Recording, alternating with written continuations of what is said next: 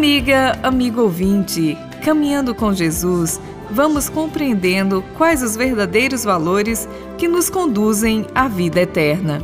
Comumente observamos a tendência das pessoas a aspirarem à riqueza e ao poder, e assim serem admiradoras e subservientes dos ricos e poderosos.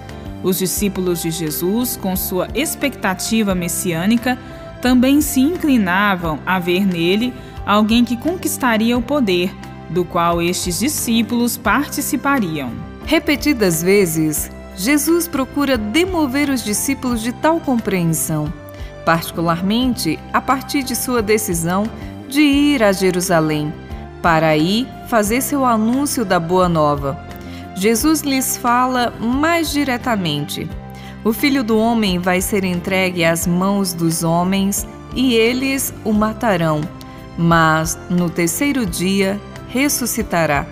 Conforme nos narra Mateus no capítulo 17, versículos de 22 e 23. A boa nova é o anúncio do reino do amor, que consiste no dom contínuo da vida a serviço dos irmãos, pelo que se entra em comunhão com Deus, inserindo-se na vida eterna que é a ressurreição.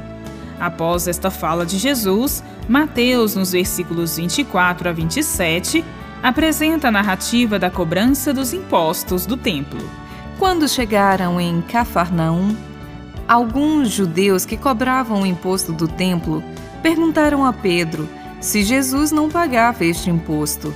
Pedro respondeu prontamente que sim. Chegando em casa, Jesus toma a iniciativa e pergunta a Pedro: os reis da terra cobram impostos ou tributos de quem? De seus filhos ou dos estranhos? Pedro responde: dos estranhos. Jesus então conclui: Logo, os filhos estão isentos. Jesus, procurando evitar o escândalo e o conflito a partir da questão imediata do dinheiro, orienta Pedro para efetivar este pagamento isto será feito através de uma pesca milagrosa, cujo sentido simbólico é evidente. A imagem da moeda na boca do peixe, pescado por Pedro, simboliza que Deus está atento às necessidades de seus filhos oprimidos. Mesmo sob o jugo do poder, a liberdade dos filhos de Deus é exercida em espaços conquistados fora do alcance deste poder.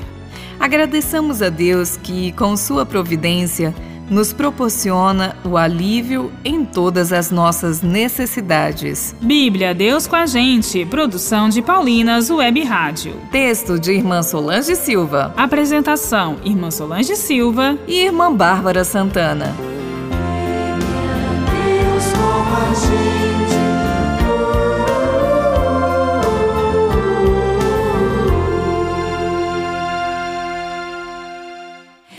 Você acabou de ouvir o programa Bíblia Deus com a Gente, um oferecimento de Paulinas, a comunicação a serviço da vida.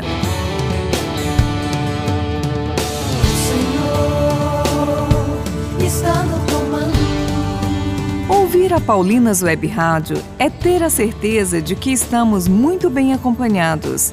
Da reflexão do Evangelho com o programa Bíblia Deus com a Gente passando pelo programa Palavras de Francisco e pelo Deus no Comando, na web radiopaulinas.com.br, você encontra a sua melhor companhia para o seu dia a dia.